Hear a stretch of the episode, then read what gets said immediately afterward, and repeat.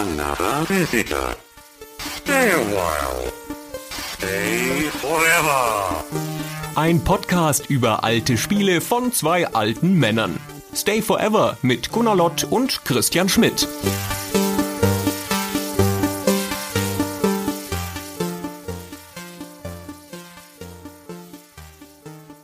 Hallo, liebe Stay Forever-Hörer.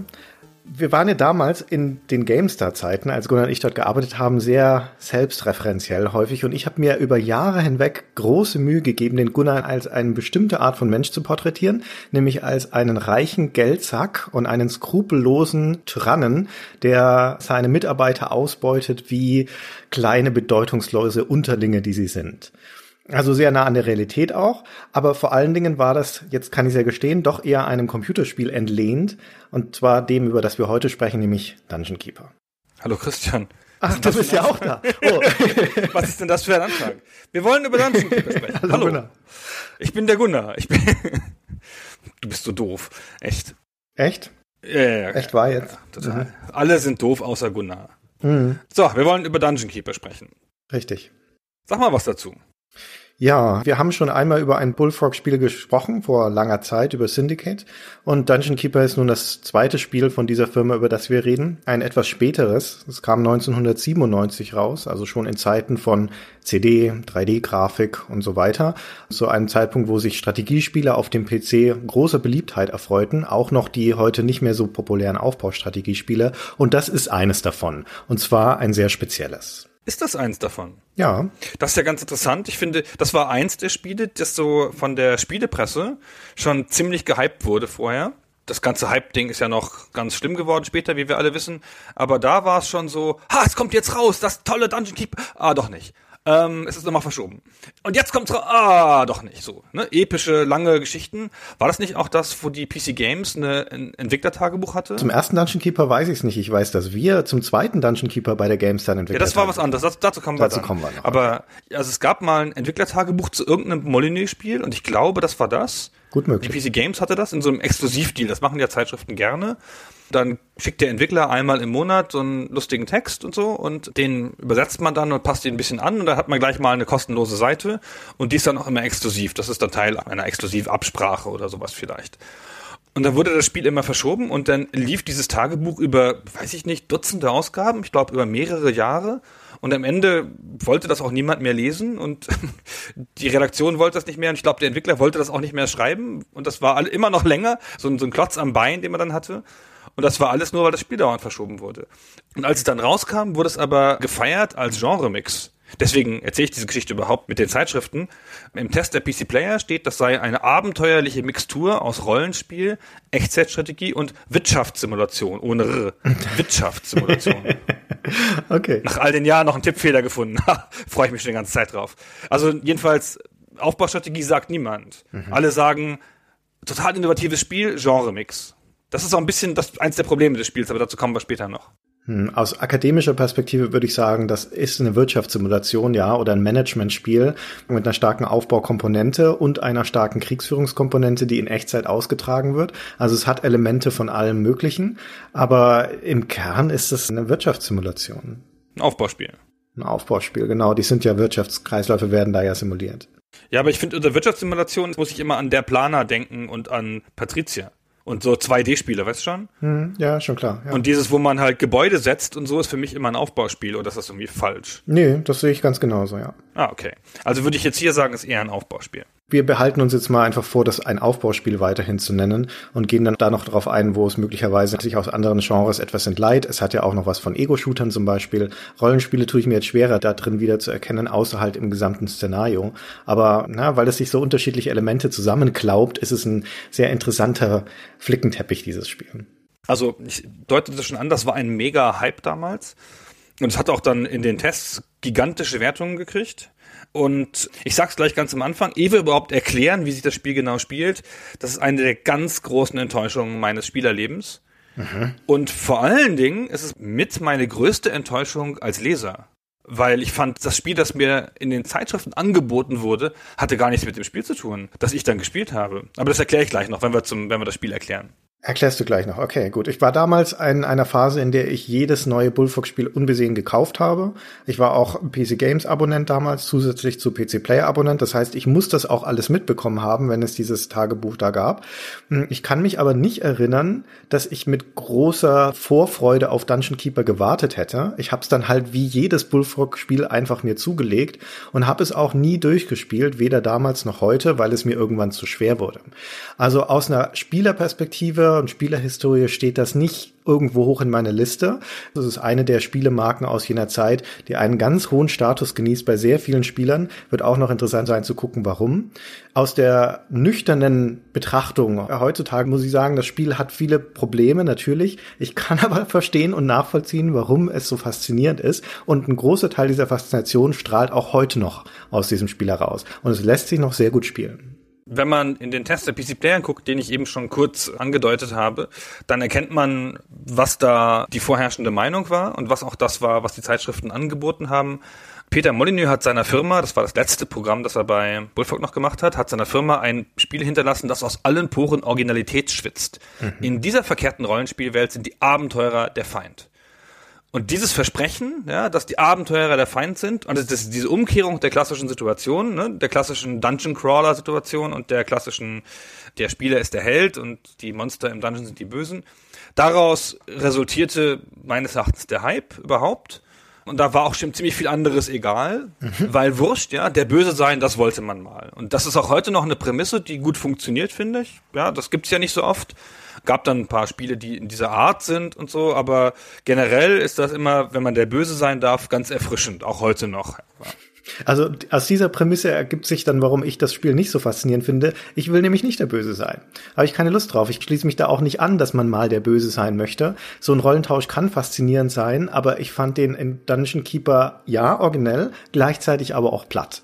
Und das, was auf den ersten Moment da total originell rüberkommt und faszinierend aussieht, boah, ich kann der Böse sein, ich kann mein eigenes Dungeon managen, diese Faszination erschöpft sich wahnsinnig schnell. Da ist man ganz schnell raus und dann ist es halt doch nur, in Anführungszeichen nur, ein Aufbauspiel und muss sich messen lassen an der Qualität seiner Spielinhalte und nicht unbedingt des Szenarios, weil da holt es auch nicht so wahnsinnig viel dann raus. Das hat man relativ schnell gesehen, was das Spiel damit macht.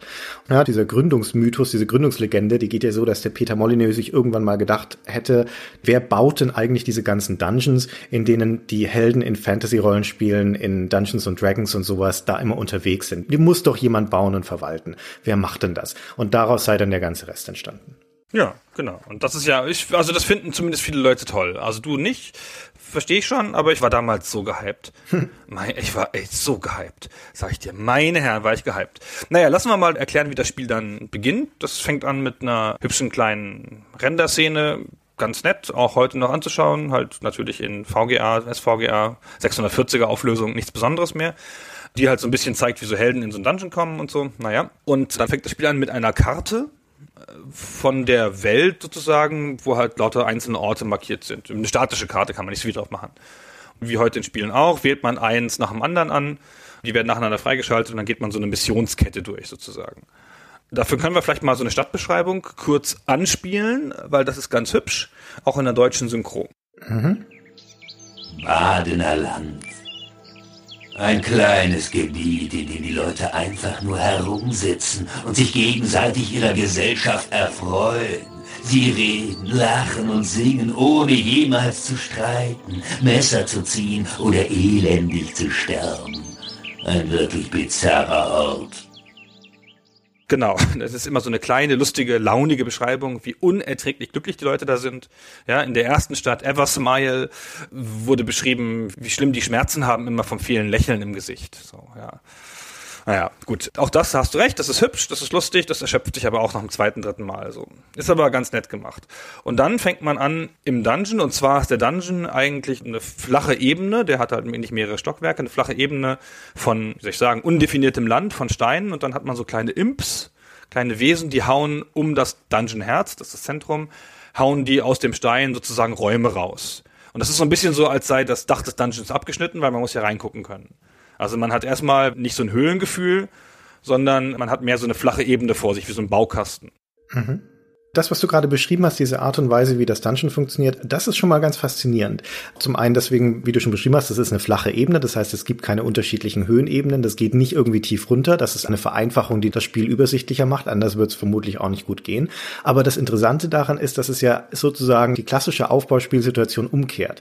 Beim klassischen Aufbauspiel beginnst du mit einer freien Ebene und baust da Sachen rein oder drauf. Und hier ist es umgekehrt, hier beginnst du in einem vollkommen gefüllten Level, da ist nämlich alles voller Stein und du haust deine Räume da rein rein.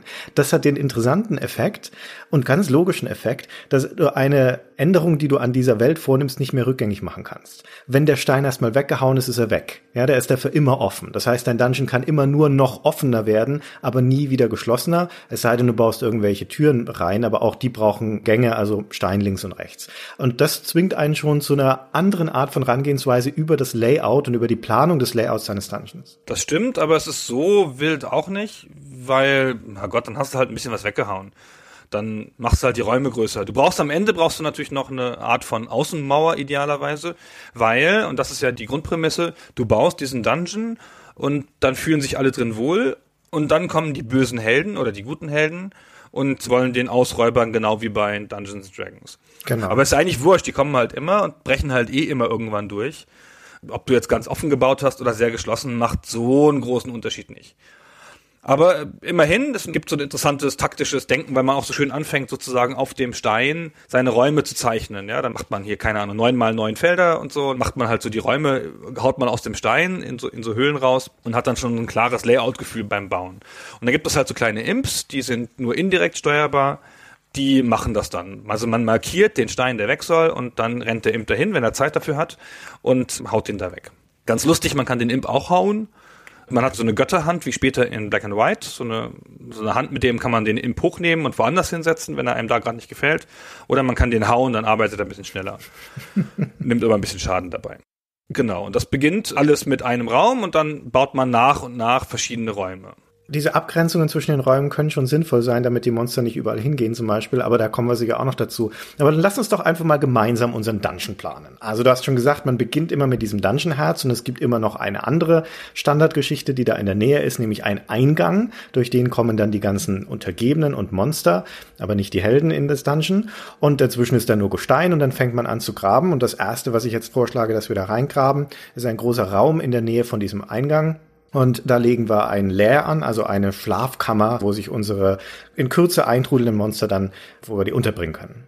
Das hängt ein bisschen davon ab, ob wir Goldvorkommen in der Nähe haben. Oh ja. Weil wenn wir Goldvorkommen in der Nähe haben, sichtbar, die sieht man dann auf dem Stein, ist der Stein verfärbt, dann würde ich eher sagen, dann bauen wir zunächst mal das Gold ab und das heißt aber auch, dass wir in der Nähe dieser Goldvorkommen eine Schatzkammer anlegen.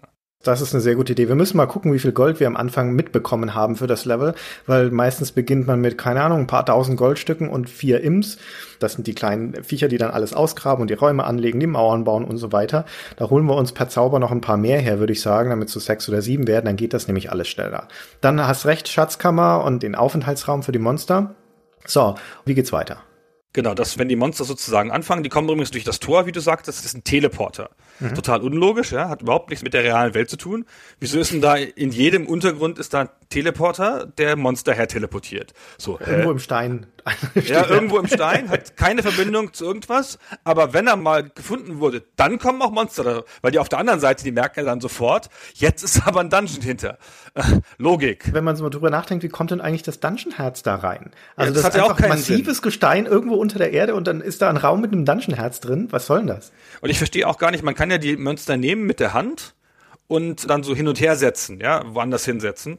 Da ist doch aber eigentlich Stein drüber. Ja, richtig, eben. Die müssten ja eigentlich die ganze Zeit sich den Kopf anschlagen. Ja, das geht ja alles gar nicht. Das Spiel hm. ist überhaupt so unlogisch, fällt mir gerade nochmal, also jetzt, wir machen gleich weiter, aber ich habe ja erzählt ganz am Anfang, dass man diese Karte hat, das ist eine Oberflächenkarte, ja, da sind die ganzen Dörfer drauf. Und dann wird da einmal beschrieben, dass man diese Dörfer ja irgendwie, dass die ja scheiße sind, weil die ja so glücklich sind, die Leute. Und dann gräbt man da plötzlich sein Dungeon-Herz da und diese Sachen da aus. Aber man hat ja mit dem Dorf nie wieder was zu tun. Ja. Das ist dann da einfach drüber. Man hat nie eine Verbindung, man plündert das auch nicht, man tut dem Dorf nichts, das ist einfach da. Und danach hat man irgendwie gewonnen. Aber gut. Nee, der Gedanke ist schon, dass du da unter dem Dorf dann deine sinistre Präsenz aufbaust und sobald es denen auffällt, den guten Menschen oben im Dorf, fangen die anderen die Helden runterzuschicken, die gehen da ja in deren Auftrag runter und am Schluss kommt ja immer, also in diesen Heldenlevels zumindest, kommt ja immer der Lord of the Land, also der Statthalter, König, wie auch immer, also der, der Oberhoncho von diesem Dorf und den besiegst du dann und damit ist dann also auch klar gemacht, dass du in Folge, auch wenn das nicht mehr dargestellt wird, dann sein Dorf überrennst und alles niederbrennst. Ja, aber ich kann doch da gar nicht raus. Ja, aber das musst du dir dann halt vorstellen. Es Oh, das endet muss ich ja mir immer- vorstellen. Ja, natürlich, es endet ja auch immer damit, und das ist auch ein ganz hübscher Twist, wir haben ja vorhin schon eingespielt, diese Beschreibung vorher, also wenn man da anfängt zu buddeln und wenn man das Level geschafft hat, gibt es aber auch noch mal eine Nachher-Beschreibung, wie das dann aussieht. In dem Fall, was wir gerade angehört haben, klingt das zum Beispiel so. Tiefloch. Die Leute hier waren immer so gern zusammen, dass wir sie einfach nicht auseinanderreißen mochten. Deshalb haben wir sie alle in ein riesiges Loch geworfen und mit Tonnen von Gestein aufgefüllt. Ein passendes Ende, da stimmt ihr uns doch zu. Naja, sehr schön. Ja, deine Monster, sobald die da die ganze Gegenwehr erstickt haben, manchmal sind es ja keine Helden, manchmal, äh, häufig sogar, sind es auch einfach konkurrierende Dungeon Keeper. Also das hat man ja in Rollenspielen jetzt auch nicht so häufig, dass du in deiner D&D-Kampagne irgendwo in den Dungeon runtergehst und dann kommen da Monster, die entgegen sagen, hör mal, komm doch mal in unser Dungeon rüber, na, da ist viel mehr Schätze und sowas. Ja, das, äh, das ist aber hier so. Also da konkurriert man um dieses Gestein, diesen Fels und die Goldadern und so weiter und wirbt sich gegenseitig die Monster ab und sowas. Ja, und dann am Ende muss man natürlich alles platt machen. Ah, jetzt müssen wir leider einen großen Exkurs machen, weil du hast diesen Punkt getroffen mit dem konkurrierenden Dungeon Keeper. Das ist nämlich das, weswegen ich so enttäuscht war. Aha, okay. Weil das ganze Spiel baut auf auf gut gegen böse. Ja, und dann baust du für diese Helden diese Fallen und deine Monster, die müssen sich da wohlfühlen und die Helden sind blöd die ganze Zeit und ach, das ist alles, man macht so Witze über die, wie glücklich die alle sind und so. Und dann kommt der Herr des Landes, der Lord of the Land und du kämpfst gegen diese, diese Oberfläche ist der Feind. Ja, Ja. und dieses ganze Dungeon aufbauen, das baust du ja gegen die Helden. Das ist ja nicht irgendwie so zum Selbstzweck, du machst ja nicht eigentlich nur ein besonders schönes Monsterheim, sondern du baust ja gegen die Helden mit den Fallen und allem Kram und so. So wurde das Spiel verkauft auch überall. Steht auch überall so. In keinem der Tests aus der Zeit steht jemals, dass du noch gegen andere Dungeon Keeper kämpfst. Meinst du, das erwähnt mal jemand, ja? Hat mir nie jemand gesagt. Und ich spiele das Spiel und denk so, naja, geil, oh boah, der Dungeon und jetzt hier, und da kommen die Helden und der Lord of the Land, oh boah, super. Und dann nach so ein paar Leveln wird das ja so ein bisschen öde. mit, mit immer wieder dasselbe mit den Helden. Und das ist wohl den Entwicklern im Entwicklungsprozess auch aufgefallen. Und dann plötzlich fangen sie an, einen zweiten Dungeon Keeper einzuführen. Und dann bist du plötzlich in einem ganz anderen Territorium, finde ich, von Spiel. Nämlich, da bist du nicht mehr in dieser Frontstellung gut gegen böse, die umgedreht ist, sondern du bist so böse gegen böse. Das ist eigentlich, weiß ich, das Territorium von C und C.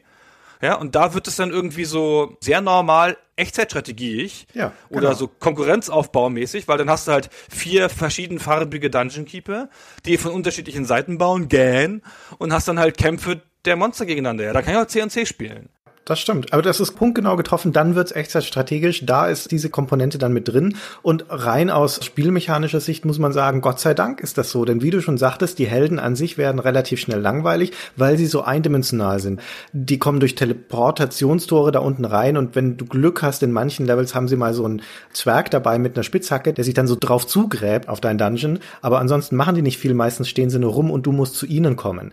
Und durch diesen Ja, die gegnerischen kommen schon. Nein, die kommen schon. Ja, naja, es kommt immer drauf an, wie es geskriptet ist, das Level. Manchmal stehen sie Ja. nur rum, manchmal kommen sie, manchmal, ja, wie auch immer. Aber da kommen halt manchmal welche nach, aber ansonsten haben die keine große Dynamik. Und die Keeper, die bringen Dynamik ins Spiel, weil die sind unvorhersehbar. Und das ist auch eine der Sachen, die das- die das Spiel echt, echt, echt gut macht. Die haben nämlich eine, für damalige Verhältnisse, für den Stand der Technik, eine ganz coole KI. Ja, die bauen ihre Basen wirklich selbst und das ist komplexer als bei einem Echtzeitstrategiespiel einfach nur Gebäude hinzubauen. Die müssen halt wirklich Layouts bauen. Ja, die interagieren ja mit dir als Keeper. Ja, du konkurrierst ja um Ressourcen, du konkurrierst um die Einheiten, die man abwerben kann und so weiter. Und auch wenn die KI viele, viele Macken hat, das Spiel hat auch mal als erstes, was es bekommen hat, ist ein KI-Patch damals. Aber trotzdem ist das, was die KI leisten kann und die Systeme, die sie beherrschen muss, weil es ein ziemlich komplexes Spiel ist, das ist ganz schön beeindruckend. Das stimmt. Also es wird dadurch als Spiel besser, aber ey, für mich ist da diese ganze Dynamik zusammengebrochen. Also auch die ganze Prämisse des Spiels. Deswegen, weswegen ich das Spiel haben wollte, deswegen ich so gehypt war. Damit fixen sie mich an. Das ist so ein Molyneux-Scheiß wieder, ja. Coole Idee. Und dann fixt er mich damit an. Und dann schaffen sie es nicht, sich für die Metapher, wir drehen das um und du bist der Böse, ein Spiel auszudenken, sondern sagen so in der, nicht mal, nicht mal in der Mitte, so bei 30, 40 Prozent, sagen so, tut uns auch leid, das trägt leider nicht so lang, das, was wir versprochen haben, jetzt machen wir noch ein bisschen Konvention dazu. Ja, das war ich so sauer. Also interessant, dass du das für was Konventionelles hältst. Ich kann mich nicht erinnern, dass ich mich darüber aufgeregt habe, aber ich würde sagen, es ist typisch Molyneux, der hat eine ganz passable Grundidee und dann flanscht er da links und rechts und oben und unten noch Dinge an, die auch irgendwie ganz cool sein könnten. Ja, die Ego-Perspektive ist ja auch sowas. Diese extra strategische Komponente mit diesem Keeper ist sowas und so weiter. Und ich fand es aus einem anderen Grund nervig. Wie gesagt, spielmechanisch eigentlich cool, dass es die gibt. Die Keeper sind auch die Herausforderung, nicht die Helden. Wenn es nur die Helden gäbe, wäre das Spiel längst nicht so schwer und schnell schnell langweilig. Aber für mich bricht's diese Prämisse des Dungeon-Baus, weil um mit den Gegnern konkurrieren zu können, musst du raus aus deinem Dungeon. Ja, dieses Einmauern, dieser Gedanke, ich baue da ein richtig fieses Dungeon mit Fallen und Türen und sowas. Und wenn die kommen, werden sie schon sehen. Das funktioniert nur mit den Helden. Das funktioniert nicht mit den Keepern. Mit den gegnerischen Keepern musst du wirklich raus. Du musst ihnen entgegen. Ja, du musst deine Armee halt irgendwann rausschicken und das gegnerische Dungeon erobern. Und das fand ich doof. Ja, da bist du halt bei C und C ja, da musst du halt deine Truppen über die Landkarte schicken, um die gegnerische Basis einzunehmen. Ja. Und ich finde, das hat mit der Art Prämisse ja nichts zu tun. Ja, und es ist nee, ja auch nicht schlimm, stimmt. wie gesagt, das hat ja das Spiel interessanter gemacht, aber boah, hat mich das aufgeregt. ja, also egal. Du hast es noch ein bisschen unterverkauft, übrigens das mit den Helden, weil am Anfang kommen die Helden nämlich. Und das ist eigentlich ganz cool, weil die Wände deines Dungeons, die Außenwände, sind einfach der Stein oder die Erde, aus dem sie gehauen sind. Und wenn die Imps ein bisschen Zeit haben, dann befestigen sie die. Das kann man mhm. auch später, glaube ich, noch im Spiel noch verbessern, also dass sie die fester als fest machen und so. Aber die befestigen die dann halt und wenn sie richtig viel Zeit haben, dann malen sie sogar noch so Sachen dran und so. Aber da können die Helden nicht ohne weiteres durch, durch diese befestigten Wände. Richtig. Und dann siehst du sehr hübsch, finde ich, auf der Karte, wie die Helden um deinen Dungeon rumgraben und eine schwache Stelle suchen. Ja, du siehst es nur auf der Karte. Du siehst das nicht in der, der eigentlichen genau. Dungeon-Darstellung, weil da ist es noch schwarz und es hat dann so ein bisschen was U-Boothaftes. Du siehst die Sonarpings mhm. sozusagen schon oder hörst sie, aber du siehst den Feind nicht. Und das ist doch toll. Das ist eigentlich, toll. Das ja. Toll, ja. Du hörst das Klingen auch, wenn sie dagegen hauen. Das hörst du schon. Wenn sie graben, ja, hörst, genau. ja. ja, wenn sie graben, genau. Und dann denkst du, ah, jetzt kommen sie irgendwo, wo sind die denn? Das ist auf der Karte. Und dann brechen sie irgendwo durch und dann haust du sie halt und dann kannst du aber dahin gehen, wo sie hergekommen sind. Und dann haben die manchmal wirklich um den ganzen Dungeon exakt nochmal drumherum gegraben, bis sie eine Stelle gefunden haben. Und das ist ja genau das, was man wollte, ja, diese Helden, die da versuchen einzudringen. Ja. Aber so richtig was machen tun die auch nicht. Die gehen dann hin und machen das Dungeon-Herz kaputt, oder? Ja, das ist das, was die machen wollen, ja. Also die greifen halt einfach nur stumpf an. Es ist jetzt nicht so, dass die irgendwie die Schatzkammer plündern würden. Also nicht, dass ich wüsste zumindest. Nee, nee, die ja. wollen dein Dungeon-Herz kaputt machen. Das ist der Zweck des Ganzen.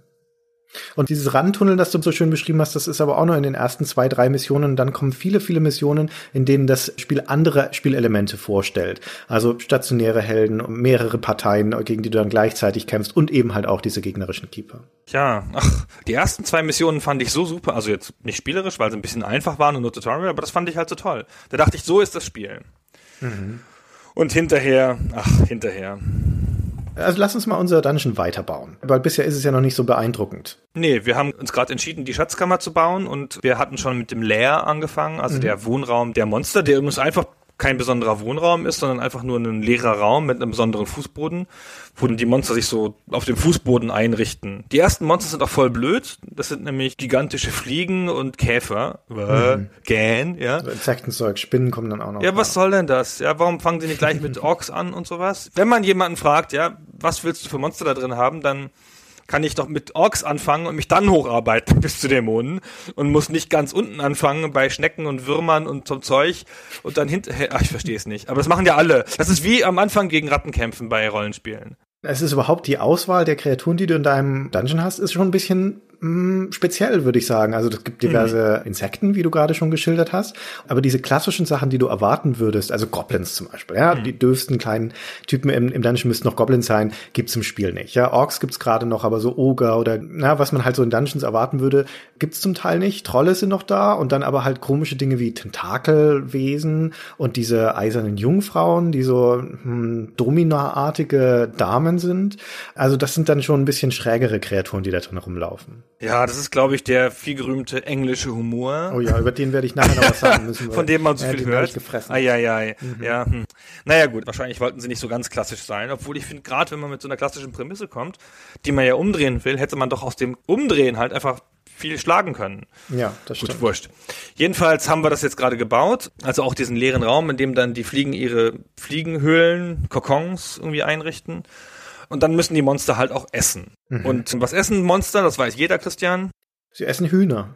Genau, das ist ja, klar. Was auch sonst? ja? Hm. Hühner.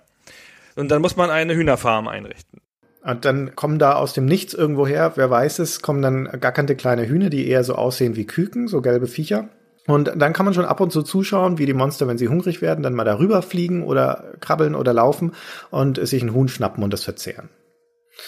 Das ist also schon mal eine sehr gute Basis für so eine primitive Monsterökologie. Damit haben wir schon, wenn die Monster hungrig werden, können sie was essen. Wenn Zahltag ist, das passiert immer so alle paar Minuten, können sie in die Schatzkammer gehen und sich ihr Honorar abholen. Jetzt müssen sie aber noch was zu tun bekommen. Und das erste, was wir machen müssen, ist dafür zu sorgen, dass wir noch weitere Räume bauen können und die müssen erstmal erforscht werden. Das sind nämlich nur ganz wenig am Anfang freigeschaltet. Das heißt, wir bauen uns jetzt als nächstes eine Bibliothek dann kommen kurz darauf die ersten Zauberer in unser Dungeon und die sind prädestiniert dafür, Dinge zu erforschen. Das heißt, die gehen dann schnurstracks rüber in die Bibliothek und fangen an, uns weitere Zauber und Räume zu erforschen. Das ist sehr nett. Was man noch vorher kriegen kann vor der Bibliothek, wenn man der Folge des Spiels folgt, ist der Trainingsraum. Genau, ja. Der Trainingsraum ist einer der wenigen Räume, der auch ein bisschen nach was aussieht, finde ich. Die meisten Räume, denen ist die Funktion nicht anzusehen, so richtig. Aber der Bibliothek schon auch. Der Bibliothek schon, genau. Ja. Aber so der Hühnerfarm, das ist einfach so ein Raum mit Erde gefüllt und so komischen Stützen. Ja. Und die Schatzkammer sieht fast genauso aus. Und wie ich schon sagte, das Leer ist ja einfach nur ein leerer Raum.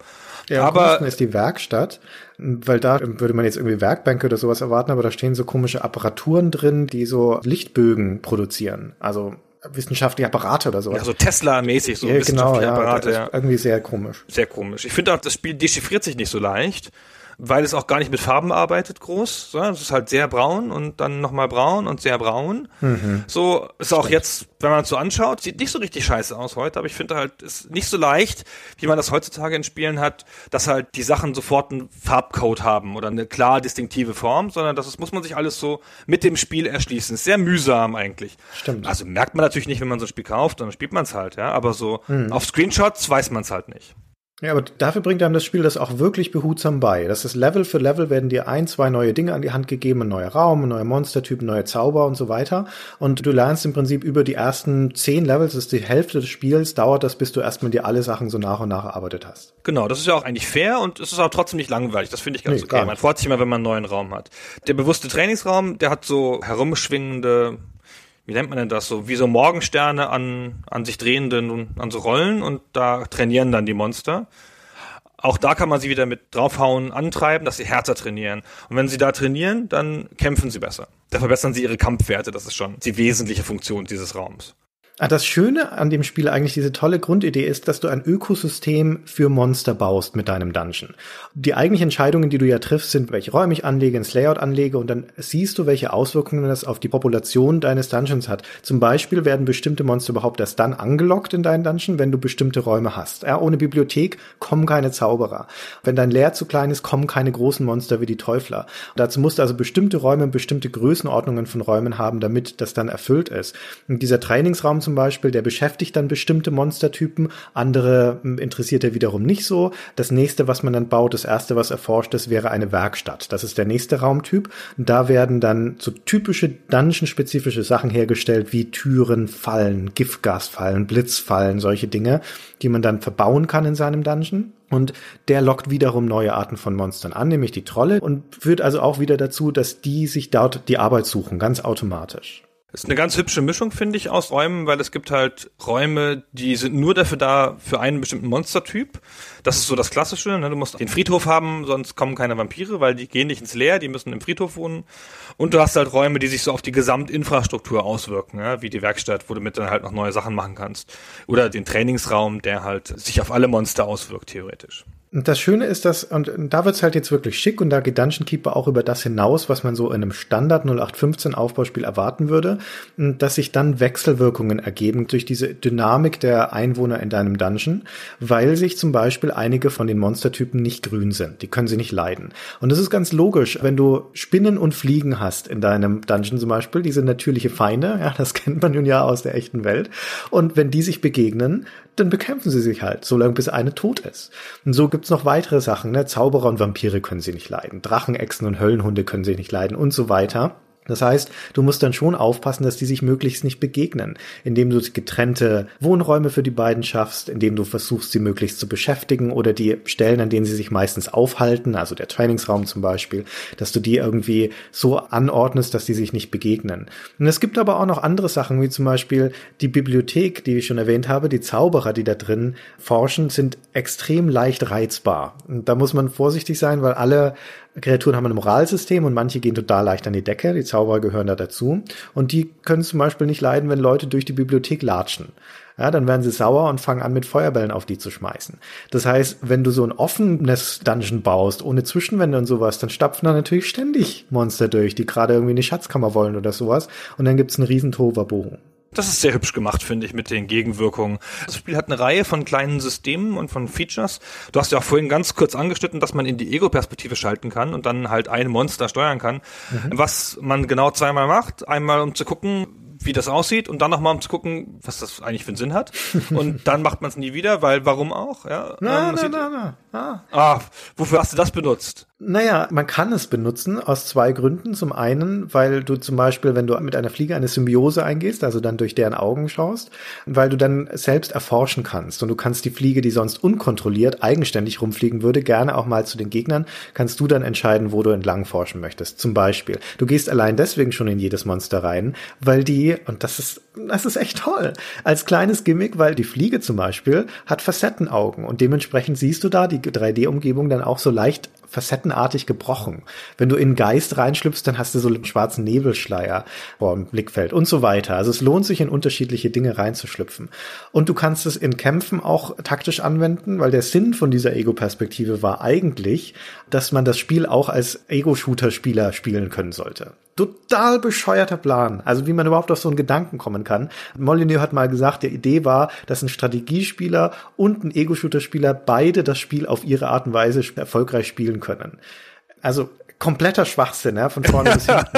Aber was als Relikt davon noch da ist, ist, dass die Monster etwas stärker sind, wenn du sie direkt steuerst. Das heißt, wenn du in einem Kampf in, sagen wir mal, einen Zauberer reinschlüpfst oder einen Drachen, zum Beispiel und dann selber Feuer spuckst, kannst du es erstens besser zielen, die Automatik ist da nicht so gut und sie sind auch etwas stärker. Ja, aber es verbraucht halt viel Zeit, ja. Du ja, brauchst du die genau, Zeit ja. theoretisch für deine Übersichtsaktionen, ja. Du möchtest ja zum Beispiel, dass das klassisch ist, die Helden sind irgendwie reingekommen oder halt die Kreaturen des feindlichen Dungeon Keepers und dann gehst du schnell in deinen Leer und schnappst dir in deine Hand, die kannst du übrigens stapeln in der Hand, ohne dass es angezeigt wird, ist irgendwie ganz lustig dann erscheinen neben der Hand, erscheinen dann so und so viele Symbole, wie du Kreaturen da drin hast.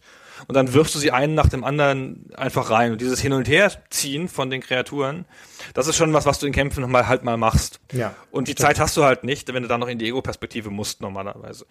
Es mag sich für einen Drachen, mag es sich lohnen, ja. Aber, aber wie fantastisch allein dieses Feature, Gunnar, wir sind hier im Jahr 1997, da ist 3D-Grafik in Strategiespielen noch keine Selbstverständlichkeit. C&C, Warcraft, die sind alle noch 2D, StarCraft, alle noch 2D. Das erste Strategiespiel, wo wir wirklich alle begeistert waren von der 3D-Grafik, an das ich mich erinnere, war Warzone 2100. Das kam 99, zwei Jahre später.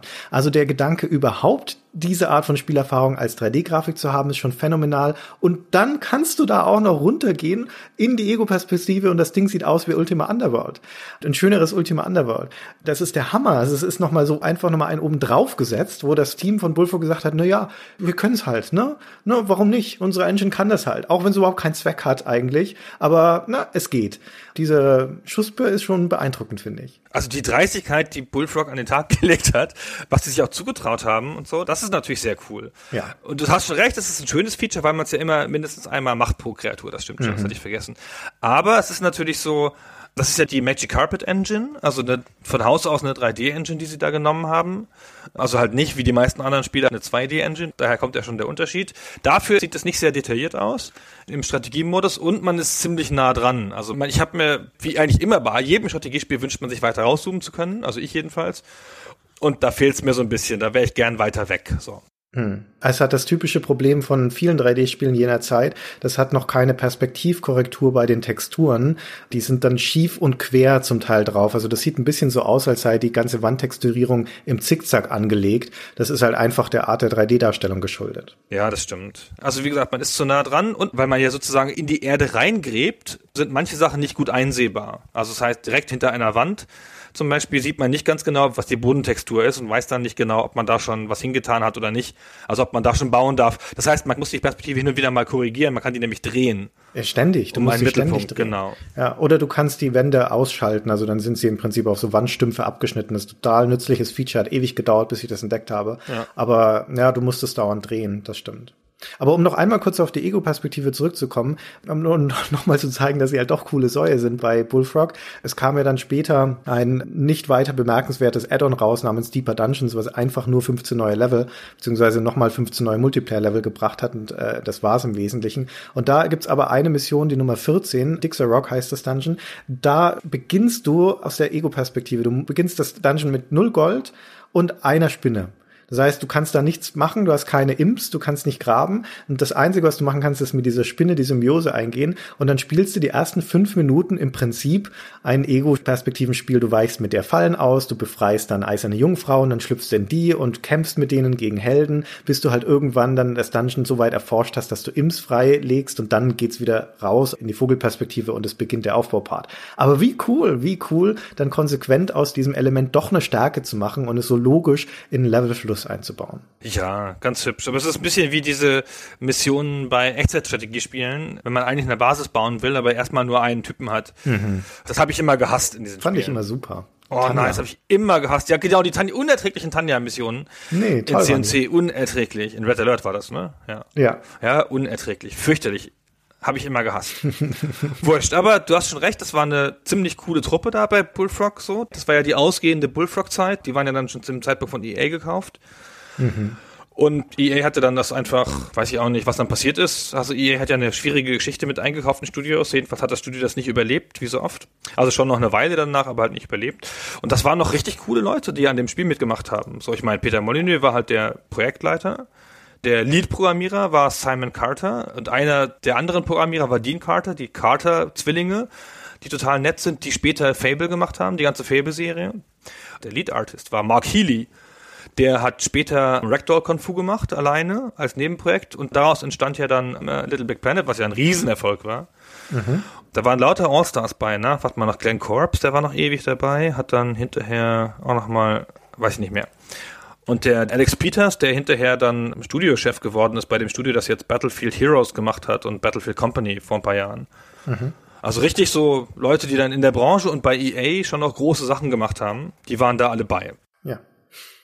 Die werden Super. auch gegrüßt alle, weil nämlich wenn einer von den Mitarbeitern Geburtstag hat, dann erscheint ein Geburtstagsgruß, wenn man das Spiel startet an diesen Mitarbeiter. Das genau. müssen saukoole Leute gewesen sein. Damals bei Bullfrog, das muss man schon sagen. Okay, bauen wir noch weiter in unserem Dungeon? Ja, die Räume. Was man natürlich unbedingt braucht, der Coolness wegen, ist, wir haben ja jetzt schon, wir sind ja schon ganz weit, wir haben ja schon die Bibliothek und alle möglichen Räume und so. Was man aber unbedingt braucht, ist eine Folterkammer. Stimmt, ja. Folterkammern sind total cool, da kann man nämlich Leute foltern und zwar kann man da die Helden foltern. Ich weiß nicht mehr, wie das entsteht, die werden manchmal dann ohnmächtig in den Kämpfen. Ist das erst, wenn man die Folterkammer hat? Ja, ne? Mm, das ist, sobald du dir ein Gefängnis gebaut hast, ah, das, das Gefängnis ist der zugehörige Raum, genau, ja. kannst du einstellen, dass deine Monster die Gegner nur K.O. schlagen sollen, statt sie umzubringen. Genau, und dann kannst du sie ins Gefängnis tun und im Gefängnis kannst du sie verrotten lassen, wenn du willst. Dann erstehen sie als Skelett wieder auf und kämpfen für dich. Sehr schön. Mhm. Also auch coole Idee, ja, und so. Und du kannst sie aber natürlich auch in die Folterkammer werfen. Und in der Folterkammer hat jeder Einzelne eine besondere gefoltert werde Animation. Ja, und unterschiedliche Schreie. Ja. ja, genau, ganz toll. Das Spiel war in Deutschland sogar geschnitten, wegen des Auspeitschens der Dark Mistress, also der, wie heißt die nochmal auf Deutsch? Der eisernen Jungfrau. Ja, genau. Das ist ja eine leicht bekleidete Frau, so Dromina-Style, wie du schon sagtest. Und die wird halt ausgepeitscht und dann ist die Animation in Deutschland verkürzt. An dieser Folterkammer und Gefängnis und allem, was damit zusammenhängt, kann man echt gut erkennen, warum Dungeon Keeper ein cooles Spiel ist und warum es von vielen Leuten geliebt wird, weil es so eine logische Konsequenz zu den ganzen Aktionen hat, die damit ermöglicht werden, auch in diesem Szenario. Zum Beispiel, also ich sagte ja schon, du kannst dann einstellen, dass die Gegner nur K.O. schlagen, dann holen deine Imps die irgendwann vom Schlachtfeld ab und schleppen sie ins Gefängnis. Ja, jetzt kann es aber auch passieren, dass wenn du zu lange wartest, dann wachen die natürlich irgendwann wieder auf und dann hast du alle Gegner wieder dastehen. Also du musst auch gucken, dass du die ganzen Gegner, die du da umbringst, dann auch wirklich wegschaffen kannst ins Gefängnis. Wenn das Gefängnis zu voll werden sollte, dann brechen die da aus. Ja, dann musst du auch aufpassen, dass du sie dann weiterverarbeitest, am besten indem du sie in die Folterkammer steckst, um sie dann umzupolen. Im Gefängnis schauen ab und zu die Spinnen vorbei, wenn du welche hast, weil es denen Spaß macht, die Gefangenen einzufrieren mit ihrem Frierenzauber. Einfach so aus Scheiß. Und wenn du Lust hast, kannst du ein Hühnchen rauspflücken aus deiner Hühnerfarm und das ins Gefängnis reinschmeißen und dann zuschauen, wie die Gefangenen sich darum kloppen, wer dieses Huhn essen darf. Ja, damit sie nicht verhungern. Kannst und wenn du sie dann rübersetzt in die. Du kannst die Gefangenen damit heilen, wenn du sie gefoltert hast. Kannst du mit dem Huhn essen heilen. Damit sie länger durchhalten, genau. Ja. Damit du sie dann möglicherweise zu deiner Seite konvertieren kannst. Und auch in der Folterkammer, ja, da schauen ab und zu die eisernen Jungfrauen vorbei und lassen sich selber mal ein bisschen foltern, Minütchen, ja, weil die Spaß daran haben, gefoltert zu werden, im Gegensatz zu allen anderen deinen Kreaturen. Da ist nämlich der Gag, wenn du irgendeine Kreatur reinsteckst in die Folterkammer, dann arbeiten alle anderen Kreaturen des gleichen Typs, zum Beispiel einen Zauberer, 25 Prozent schneller und für weniger Geld. Ja, ganz logisch, weil die sehen, oh, da hockt einer von uns da drüben und schreit, hm, vielleicht sind wir mal ein bisschen still jetzt und arbeiten mal ein bisschen mehr. für die Laune von den Leuten ist es natürlich nicht so gut. Bei den Zauberern ist es auch toll, weil das Foltern der Zauberer ist nämlich, dass sie die ganze Zeit in einen Frosch verwandelt werden, immer wieder und wieder. das ist ganz super. Du hast ja überhaupt auch einen Zauber im Spiel, den du freischalten kannst, wo du Gegner in Hühner verwandeln kannst. Die laufen dann konsterniert zurück in die Hühnerfarm des Gegners und wenn sie Pech haben, werden sie dort dann von einem Monster aufgegessen. Also bevor sie sich wieder zurückverwandeln. So bist du dann mit, mit etwas Glück bist du einen echt hochleveligen Gegner dann dadurch los. Das ist schön, das stimmt. Also genau, das ist noch eine Spielmechanik, die wir noch nicht beschrieben haben. Du kannst Zauber lernen, freischalten nach und nach und so und die kannst du auslösen. Du bist ja der namenlose Dungeon Keeper. Du hast ja gar keine Repräsentanz im Spiel, also auch keinen Namen und kein Gesicht oder irgendwas. Nur die Hand. Du hast nur die Hand, genau. Und die Hand ist es auch, die dann die Zauber wirft und schleudert und so. Die Zauber waren ein bisschen stark, wenn ich mich recht entsinne. Ja, das, also sie waren ein bisschen unausgewogen. Legendär stark ist der Blitzzauber. Genau. Vor allen Dingen deswegen, weil du, sobald du irgendeinen Bereich des Dungeons erforscht hast oder kennst, zum Beispiel durch den böser Blickzauber, mit dem du einen Teil des Dungeons aufdecken kannst, und hast da jetzt was vom Gegner aufgedeckt, dann kannst du da einfach den Blitzzauber reinhauen, solange bis zum Beispiel alle seine Imps tot sind. Ja, genau, und auch in den Kämpfen und so. Also das war schon, wie es so oft ist in solchen Spielen, ja, dann gibt es halt in sich funktionierende Systeme, dann kommt noch ein weiteres System dazu, dann werden alle anderen so ein bisschen unbalanciert dadurch oder das eine passt dann nicht zusammen. Mhm. Ist aber wurscht, ist trotzdem nett, fand ich. Also trotzdem ein cooles Feature und so. Das stimmt, ja. Naja, man setzt hier die Zauber nicht so wahnsinnig viel ein, zumindest ich habe sie nicht so häufig eingesetzt. Es geht ja auch nicht so wahnsinnig gut. Eigentlich sind die Zauber dafür gedacht, überwiegend, dass du entweder deine taktischen Möglichkeiten erweiterst. Es gibt Unsichtbarkeit zum Beispiel. Da kannst du dann eins deiner Monster unsichtbar machen und dann zum Gegner schicken. Aber irgendwie sehen die die meistens trotzdem. Und viele Monster können auch unsichtbare Monster sehen und sowas. Das bringt nicht so wahnsinnig viel.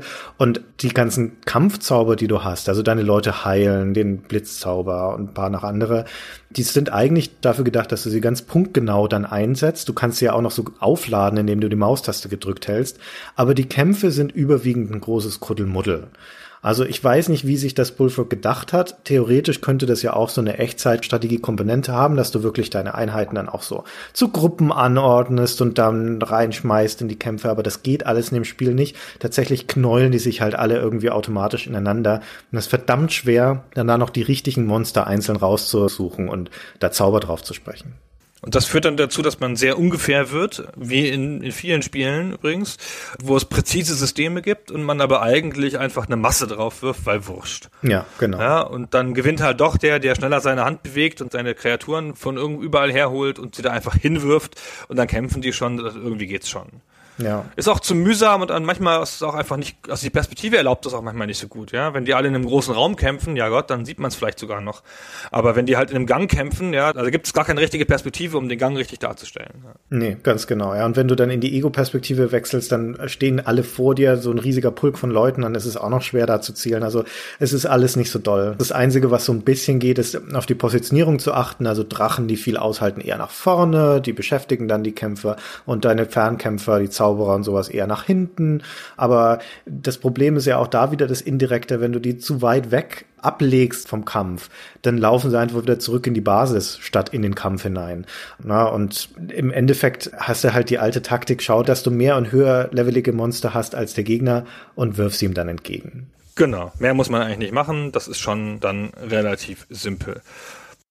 Naja, ja Gott, bei Bullfrog-Spielen oder bei Peter Molyneux-Spielen muss man ja schon froh sein, wenn das Kampfsystem überhaupt funktioniert. Wir erinnern uns an Syndicate, wo sie einfach ein komplettes Spiel rausgebracht haben mit einem komplett nicht funktionierenden System. Ja. Naja, also insofern. Ja, dagegen funktioniert Dungeon Keeper ja echt sehr gut. Genau, ja. Also das ist ja auch nicht so schlimm. Auch wenn es dann Echtzeitstrategie ist, ist aber der Hauptspaß ist ja eh so seinen Dungeon zu bauen und zu gucken, wie man das anlegt und so. Mhm. Naja. Das Spiel hat auch, das darf man auch nicht vergessen, eine wirklich dichte, sehr atmosphärische Soundkulisse. Und damit meine ich jetzt nicht nur die Musik, obwohl die auch ganz punktgenau die Stimmung trifft, sondern vor allem die dynamischen Geräusche. Das heißt, jeder Raum und jedes Monster hat seine typische Geräuschsignatur. Und wenn man über die Karte scrollt, dann blendet das fließend ineinander über. Lass uns mal schnell auf Hörreise durch einen Dungeon gehen. Von den Goldfeldern am Anfang über den Trainingsraum und die Hühnerfarm bis zur Folterkammer und Tempel am Schluss.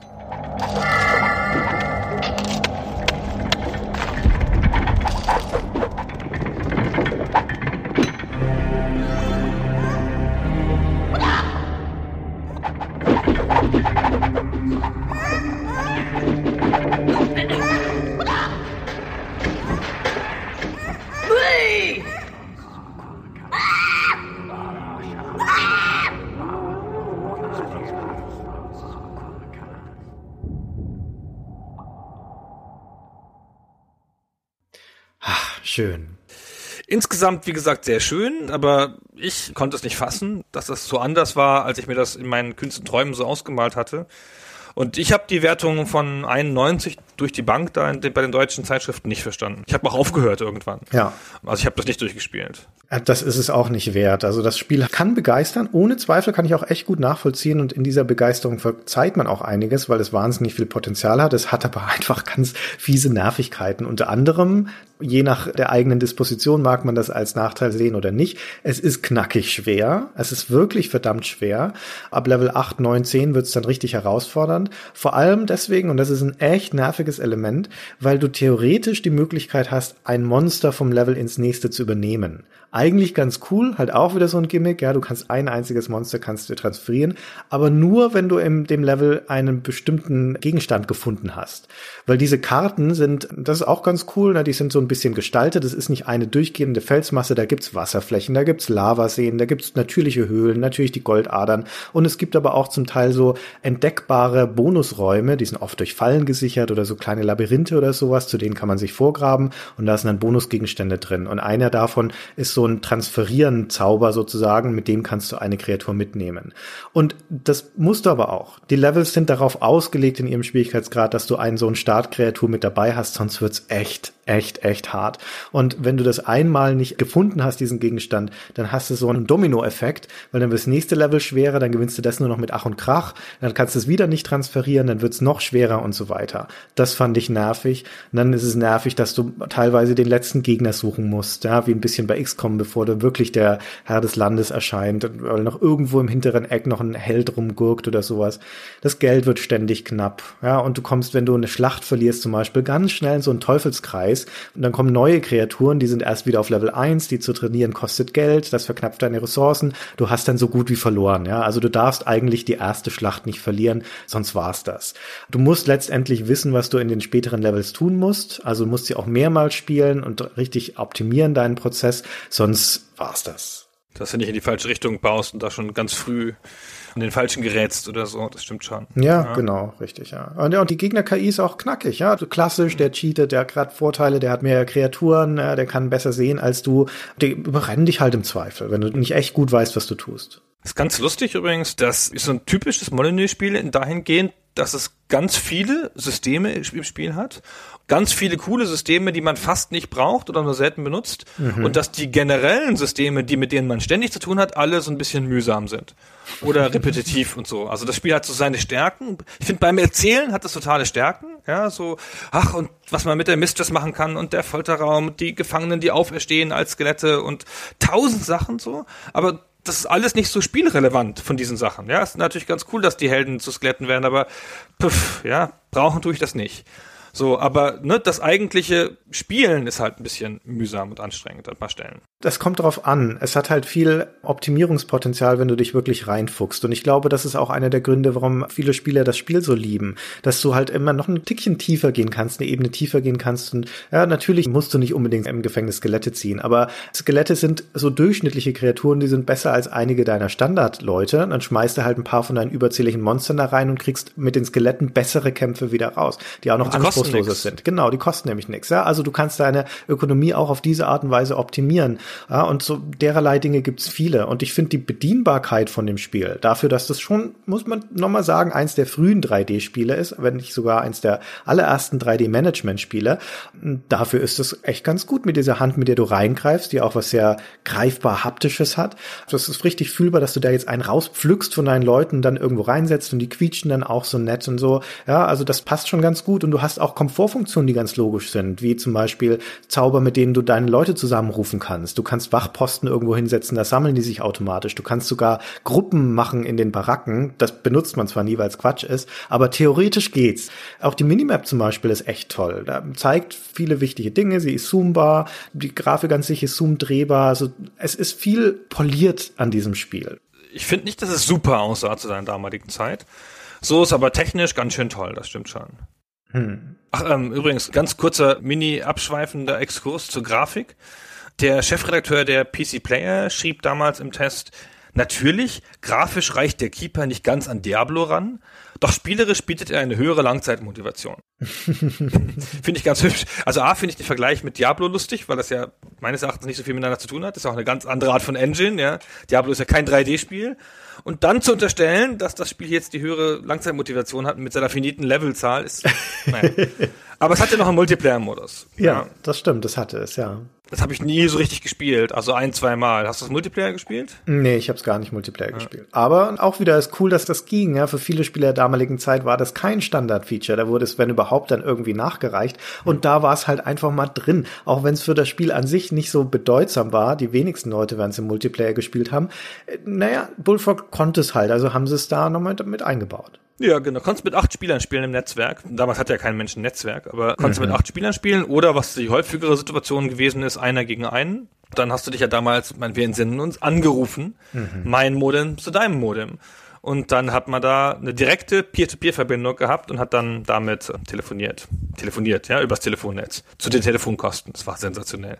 Es ist toll und wirklich auch aus heutiger Sicht noch bewundernswert, was in Dungeon Keeper alles drinsteckt an liebevollen Details. Man kann es nicht anders nennen. Es ist ein liebevolles Spiel und zwar im Großen, also mit, ja, hier noch eine Ego-Perspektive, hier noch der Multiplayer-Modus, ja, bam, Sprachausgabe, Render-Intro, bla, bla, bla.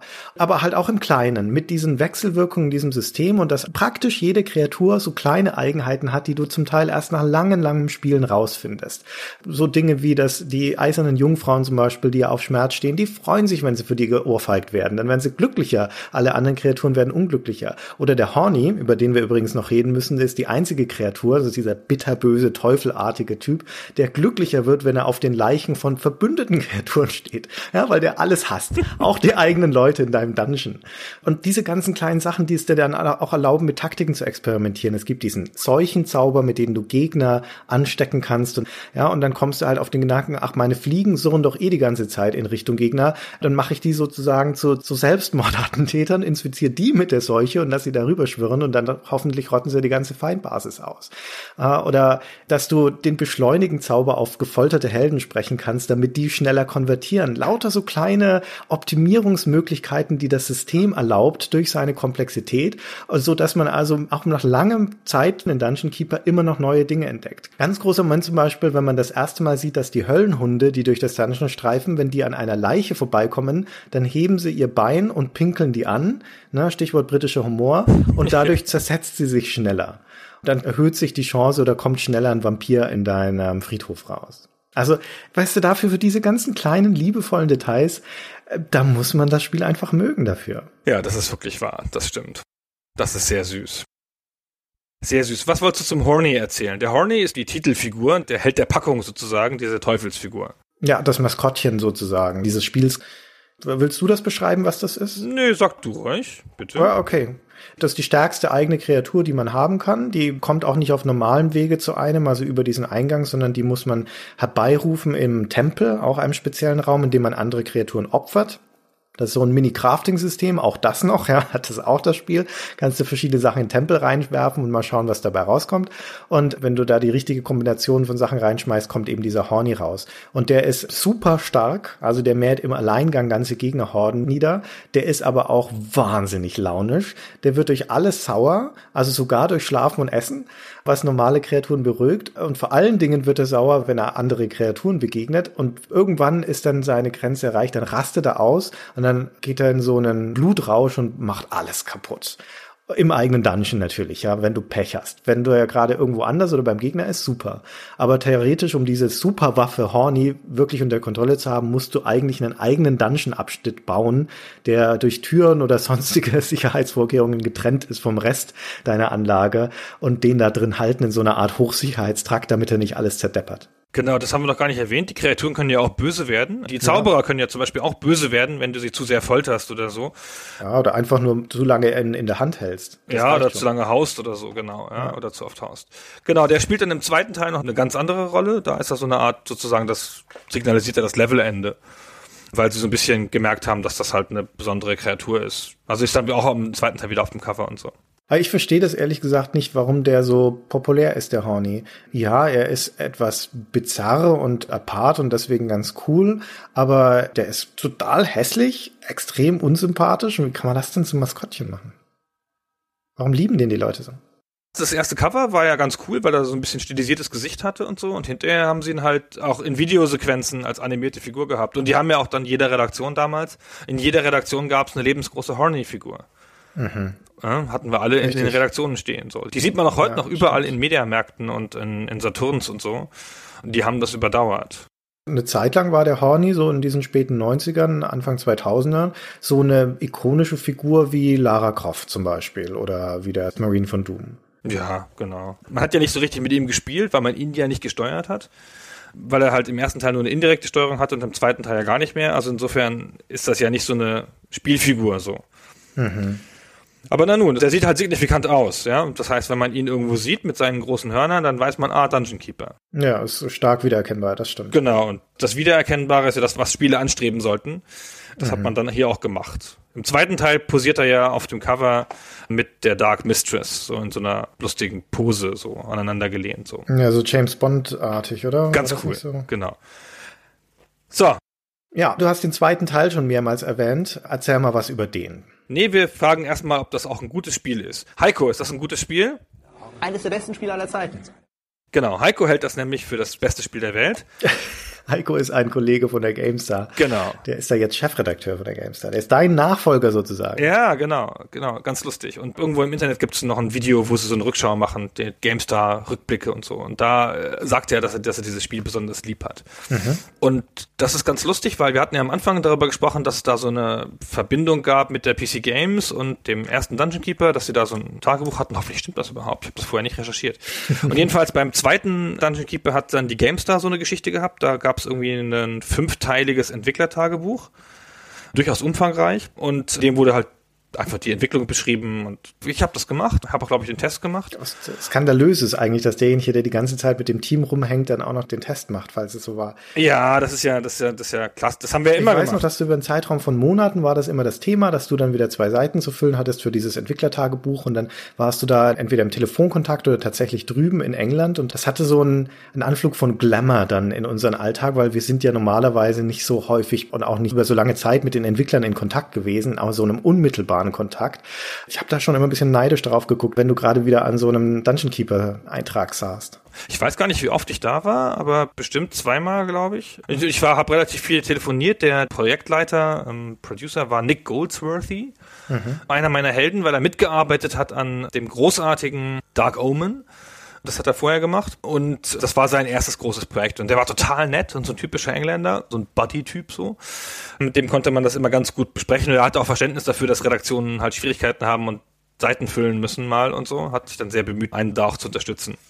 Genau, und dann haben wir das halt ein bisschen begleitet. Es gibt noch ein schauderhaftes Video aus der Zeit, wo ich nichts hatte, nur so sich drehende Monster aus dem 3D-Studio Max und Screenshots und musste dann damit ein Video machen.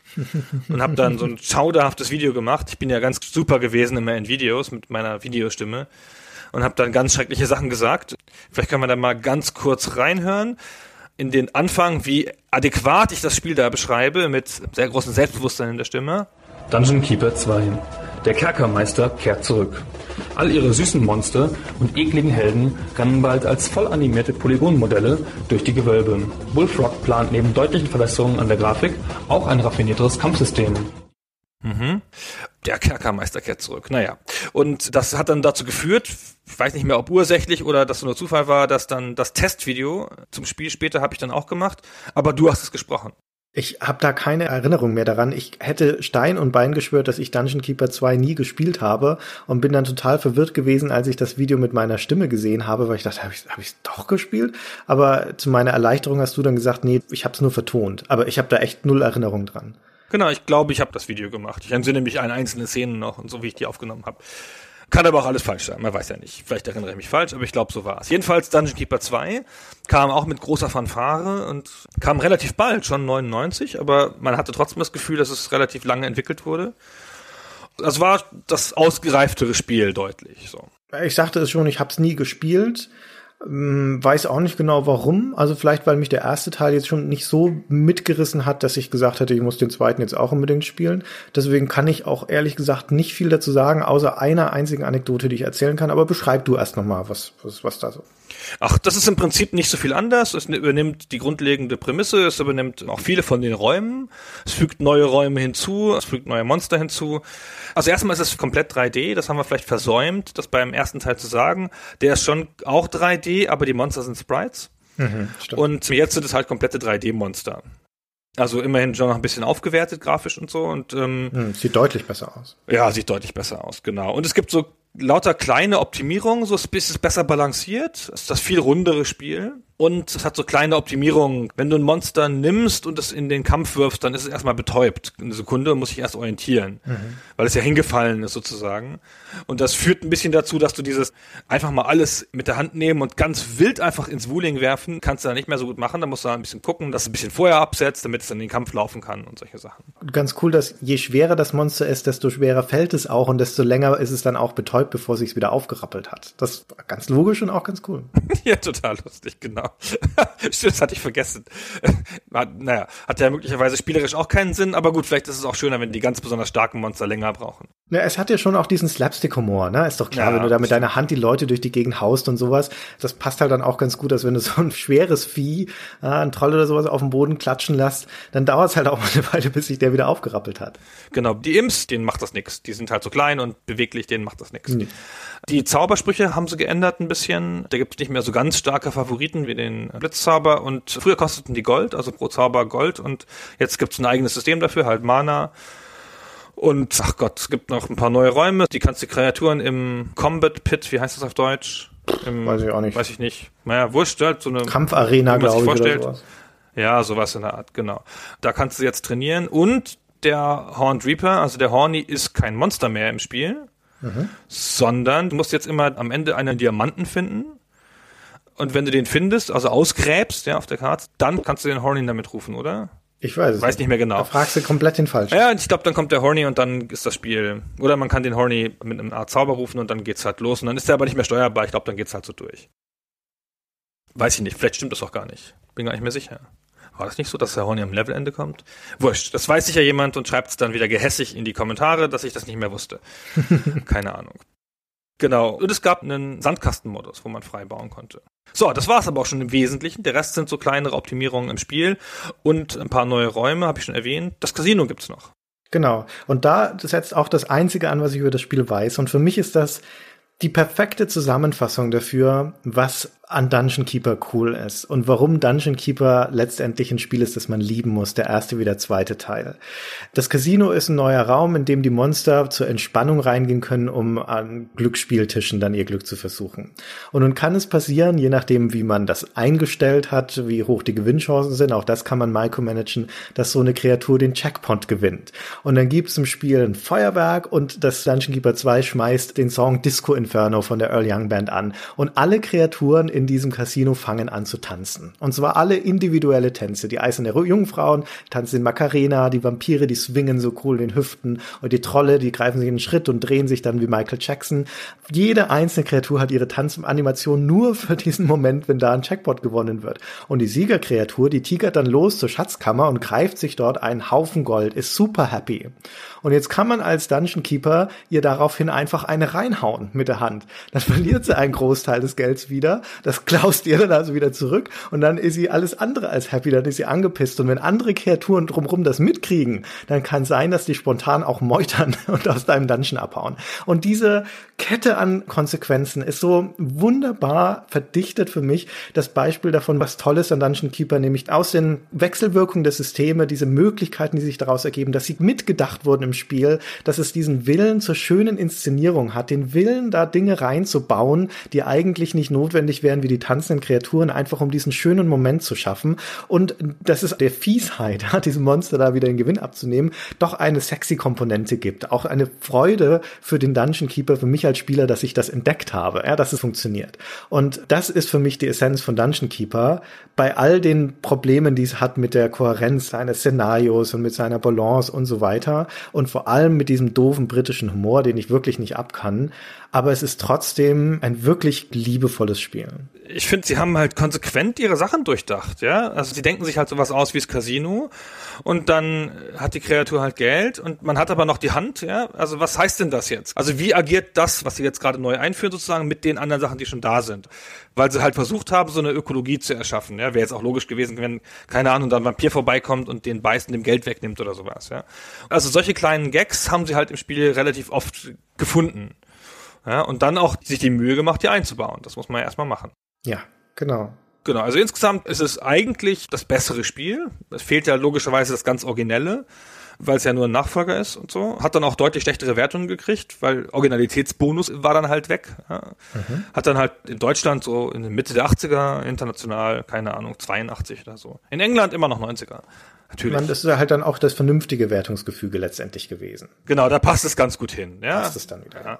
Aber es ist halt ein, ein sehr tolles Spiel. Ich habe jetzt nur das erste nochmal gespielt für diesen Podcast.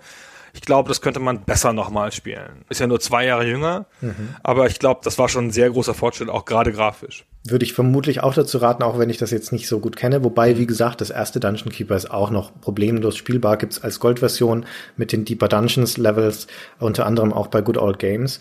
Wie gesagt, kann man echt noch gut spielen, wenn man ein bisschen frustresistent ist und bereit ist, sich reinzufuchsen in das Spiel. Ja, das war 99 Dungeon Keeper 2, hast du schon erzählt. Das waren dann auch, auch wenn es damals noch nicht klar ist, schon so ein bisschen der Schwanengesang von Bullfrog. Die haben dann noch mal ein oder zwei Theme Park Ausgaben gemacht und ein bisschen äh, sogar Konsolensachen, glaube ich, aber letztendlich gab es sie nicht mehr allzu lang. Molyneux war ja eh schon weg. Trotzdem gab es aber dann noch Versuche, ich glaube schon auch noch unter Bullfrog, einen dritten Teil zu machen von Dungeon Keeper. Genau, weiß ich gar nicht so viel drüber. War halt eindeutig geplant, ja. War das nicht schon unter EA? Es war schon auf jeden Fall unter EA-Hoheit. Ob da jetzt Bullfrog noch beteiligt war oder nicht, bin ich mir nicht so sicher. Ich glaube schon. Aber es war in einem Planungsstadium. Man hat nie viel davon gehört, außer dass es in der Entwicklung sein soll. Genau, ist dann aber halt einfach nie erschienen. Es gab auch nie eine Version oder richtig schon Screenshots, oder? Es war einfach nur mal angesagt in so einem frühen Stadium und dann halt schon im März 2000 oder so, also Anfang 2000 war es schon klar, hm. dass es eingestellt ist. Hm. Ja, ich glaube, das ist nie in das Stadium gekommen, wo man hätte Screenshots oder sowas sehen können. Ich kann mich nicht erinnern, welche gesehen zu haben. Es war halt nur offiziell bestätigt, dass das eine Entwicklung ist und dann irgendwann kam die Bestätigung, dass es eingestellt wurde. Es hatte halt den Untertitel War for the Overworld. Ah, vielversprechend, ne? Ja, vielversprechend, mhm. wo ich dann die Hoffnung hatte, ja, dass es da vielleicht irgendwie nach oben gehen könnte und eine ganz andere Art von Grafik oder Spiel werden könnte oder so. Mhm. Ja, nee, und das war dann erstmal das Ende von Dungeon Keeper. Und das nächste Mal wieder aufgetaucht ist es so um 2008, glaube ich, oder? Erzähl die Geschichte. Nee, erzähl du es. Ah, ich weiß es ja auch nicht. Der Michael Graf hat in irgendeinem Video mal gesagt, jemand hätte in China die Rechte gekauft, um ein auf China begrenztes MMO zu machen, also für den chinesischen Markt. Ein Dungeon Keeper MMO. Warum auch immer. Was für eine bescheuerte Idee. Naja, weiß nicht, der chinesische Markt ist ja grundsätzlich groß genug für alles, ja. Also man kann da ja Sachen machen und vielleicht war das in China populär, wer weiß. Das weiß ich nicht. Ja, das, wie absurd der Gedanke, dass ausgerechnet diese Spieleserie in China populär gewesen sein sollte. Ich kann mir nicht vorstellen, dass es da so super populär war, aber vielleicht irre ich mich. Jedenfalls gab es offensichtlich einen guten Grund, dass Electronic Arts die Lizenz an eine chinesische Firma vergeben hat, tatsächlich ganz offiziell, damit die da ein Online-Rollenspiel draus machen können. Ich kann mich mir auch schon gar nicht so gut als Online-Rollenspiel vorstellen. nee. Was bist denn da? Ein Monster? Naja, weiß nicht. Das wurde dann auch eingestellt. Hat auch nicht geklappt. Und dann mhm. war die Marke lange brach und dann kam sie erst jetzt wieder, 2013. Nee, 2013? Nee, 14. 12? 14. 14. war das. Das war letztes, Letztes Jahr, Jahr, ja? Genau. 2014 kam sie dann wieder als Mobile Game. Das war ja das Jahr des großen Dungeon Keeper Skandals. Genau, da hat nämlich EA die Marke genommen, andersrum. EA wollte mal ein Free-to-Play-Spiel machen, so mit aufbauen und hat dann gedacht, was haben wir denn da im Giftschrank noch für alte Marken, die man da einfach dran kleben könnte? und nachdem sie sich schon an anderen Marken aus ihrem Portfolio versündigt hatten, haben sie dann Dungeon Keeper genommen, um damit ein Free-to-Play-Spiel zu machen mit der klassischen Free-to-Play-Mechanik. Ja, letztendlich ein Clash of Clans Klon oder Clash of Clans inspiriertes Spiel. Ja, heutzutage sind ja alle Free-to-Play-Spiele, Strategie, Clash of Clans inspiriert ein bisschen. aber also es ist schon auch ein klassisches, was man im Mobile Game ein City Builder nennt. Also ein Aufbauspiel mit einem viel stärkeren Aufbaucharakter, weil das in Free-to-Play-Spielen sich zur Monetarisierung eignet, wenn man viel aufbaut. Und dann hat man dafür die Marke genommen, was das erste Mal keine bescheuerte Idee ist. So, es ist sogar gar nicht so ganz unclever, fand ich, so mit dem Humor, den haben sie übernommen und so. Aber es ist halt ein Free-to-Play-Spiel und die Marke ist alt. Das heißt, es hat wen angezogen? Ältere Herren. Wie uns oder so, die dann halt gedacht haben, ah, Dungeon Keeper, geil, das hm, kenne ich. Und dann hat man das gespielt, dann war es aber halt ein Clash of Clan-artiges. Mhm. Und dann waren die Leute sehr sauer darüber. Da ist was passiert, womit bei EA mit Sicherheit niemand gerechnet hat. Auch wenn man im Nachhinein in der Rückschau sagen könnte, na, war doch ziemlich offensichtlich. Da ist dieser perfekte Sturm zusammengekommen von eine alte Marke nicht seriengetreu umgesetzt, sondern eine andere Art von Spiel daraus gemacht, die dann zwar lose so aussieht, aber anders funktioniert. Das verbunden mit der bei der Urspielerschaft verhassten Free-to-Play-Monetarisierung und noch dazu knallhart monetarisiert. Du kannst nach kürzester Zeit nicht mehr weiterspielen, ohne auf die ersten Bezahlschranken zu kommen.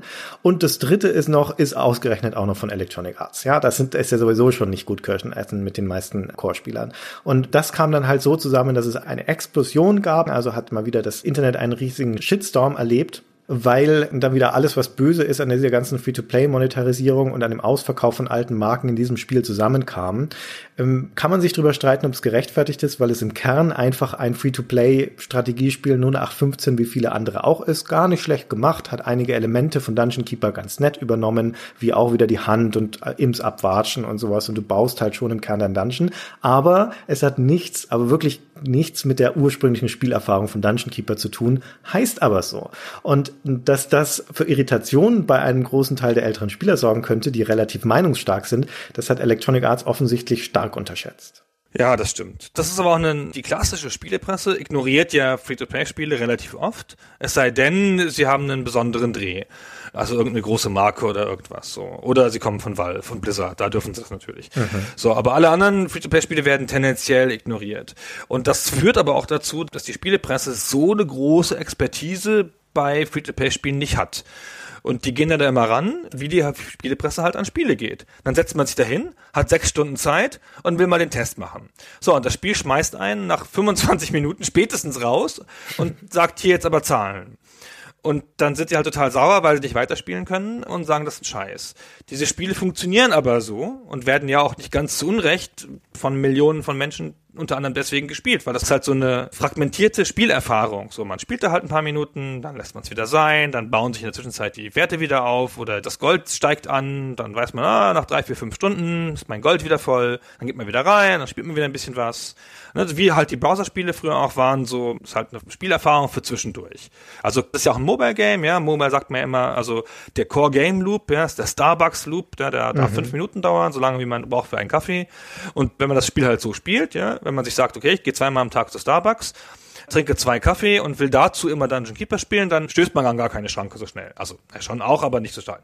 So, und aber dieser Wille dann eines Core-Gamers, angestellt bei der Spielepresse, der sonst halt, äh, keine Ahnung, Call of Duty macht, der will es halt dann durchspielen. Und das geht aber halt nicht. Außer man gibt halt 50 Euro aus oder 100 oder so. Und dann ist es natürlich, wenn man das so spielt, dann ist es sehr, sehr hart monetarisiert, aber eigentlich ist es auch nicht anders als andere Spiele. Und das kam halt noch zusammen, das ist ja dann, hat dann so, so viel Aufmerksamkeit dafür gesorgt, dass dann sogar in England man überlegt hat, ob man nicht die Gesetze verschärfen muss und so gegenüber Free-to-Play. Und sie haben aber auch noch ein paar Arschlochigkeiten gemacht, so ein paar neue Sachen, so wie, die haben ja auf Android dich irgendwann gefragt, ob du das Spiel bewerten willst. Und dann hatten sie zwei Auswahlmöglichkeiten. Fünf Sterne, also sehr gut, oder eins bis vier. Und wenn du auf 5 geklickt hast, kamst du in den Store und konntest auch das Spiel bewerten. Und wenn du auf 1 bis 4 geklickt hast, damit waren sie nicht zufrieden, dann kamst du auf eine Webseite, wo du Feedback geben konntest. Mhm. Wie wir es besser machen können. Und ich meine, was ist denn das für eine Nummer? ja, und dann haben sie hinterher auch noch gesagt, guck doch mal, wir haben lauter Fünf-Sterne-Wertungen, kann doch nichts verkehrt sein mit dem Spiel, ne? Ja, also genau. Also das, da gehört schon ein bisschen Realitätsverdrehung da dazu. Das gleiche System haben sie in der iOS-Version auch versucht und Apple hat es abgeschossen. Apple hat gesagt, so ein Quatsch machen wir nicht, baut das bitte aus, sonst kommt er nicht in den Store. Mhm. Und dann hatten sie viel bessere Bewertungen auf Android und haben dann auch in der Kommunikation immer die guten Android-Bewertungen rangezogen. Mhm. Ja, das war jetzt auch nicht so geschickt, sage ich mal so aus PR-Sicht so. Ja, EA hat es nicht gut gespielt. Na, von vorne bis hinten nicht gut gespielt. Und allein der Grundgedanke schon auf die Idee zu kommen, dass der Markenname Dungeon Keeper mit dem, wofür er steht, dass es eine gute Idee sein könnte, das auf eine andere Art von Spiel für eine andere Art von Zielgruppe zu kleben und nicht zu bedenken, dass dann möglicherweise die ganzen alten Fans mal nachschauen, ob das wirklich ihr Spiel ist. Na, das war halt einfach. Ähm, etwas blauäugig, sagen wir mal. Aber gut, es ist wieder abgeflaut. Äh, Dungeon Keeper läuft auch noch, soweit ich weiß. Ich habe es ja, nie mehr in den Charts noch, ja. gesehen, also es wird kein riesiger Erfolg für Electronic Arts sein, aber solange es noch läuft, kann es nicht ganz desaströs monetarisieren. Letztendlich ist unterm Strich für alte Fans von Dungeon Keeper eine weitere Enttäuschung und wir warten weiter auf einen würdigen Nachfolger. Es gab ja auch in der Zwischenzeit immer mal wieder so erstaunlich wenige, muss man sagen, aber Versuche, das in anderen Spieleserien wieder zu beleben. Dungeons zum Beispiel von Realm Forge, von dem Münchner Studio, das leider, leider den Erwartungen nicht gerecht geworden ist, obwohl es eigentlich ganz gutes Fundament hatte. Also demnach die Leute, die die Dungeon Keeper Spielerfahrung vermissen, haben momentan bis heute keine große Alternative zum Original. Das stimmt, das ist einfach. Aber das ist doch auch schön. Dann ist es eine einzigartige Perle Retro, worüber man Podcasts machen kann. Und nicht einfach so ein Standardspiel, wo es halt das, das früheste war. Ich finde das immer schön, wenn das so abgeschlossen ist in sich. Ja, finde ich auch. Und abgeschlossen ist auch ein extrem gutes Stichwort. Weißt du, worauf ich hinaus möchte? Ja, ja, ja. Ich glaube, wir sind einigermaßen durch mit unserem Podcast für heute. Den Vorhang genau. zu und alle Fragen offen. Ja. So, dann bedanken wir uns fürs Zuhören. Ich hoffe, wir haben es so einigermaßen getroffen. Ich habe das schlimme Gefühl, dass wir in der Mitte ein paar Sachen sehr ungenau gesagt haben, aber da bitte ich drüber hinwegzugehen. Wir sind alte Menschen und das ist schwierig für uns. Werden wir sicher korrigiert werden dann. Genau. Okay. Gut, vielen Dank. Vielen Dank fürs Zuhören an alle und tschüss, Christian. Tschüss.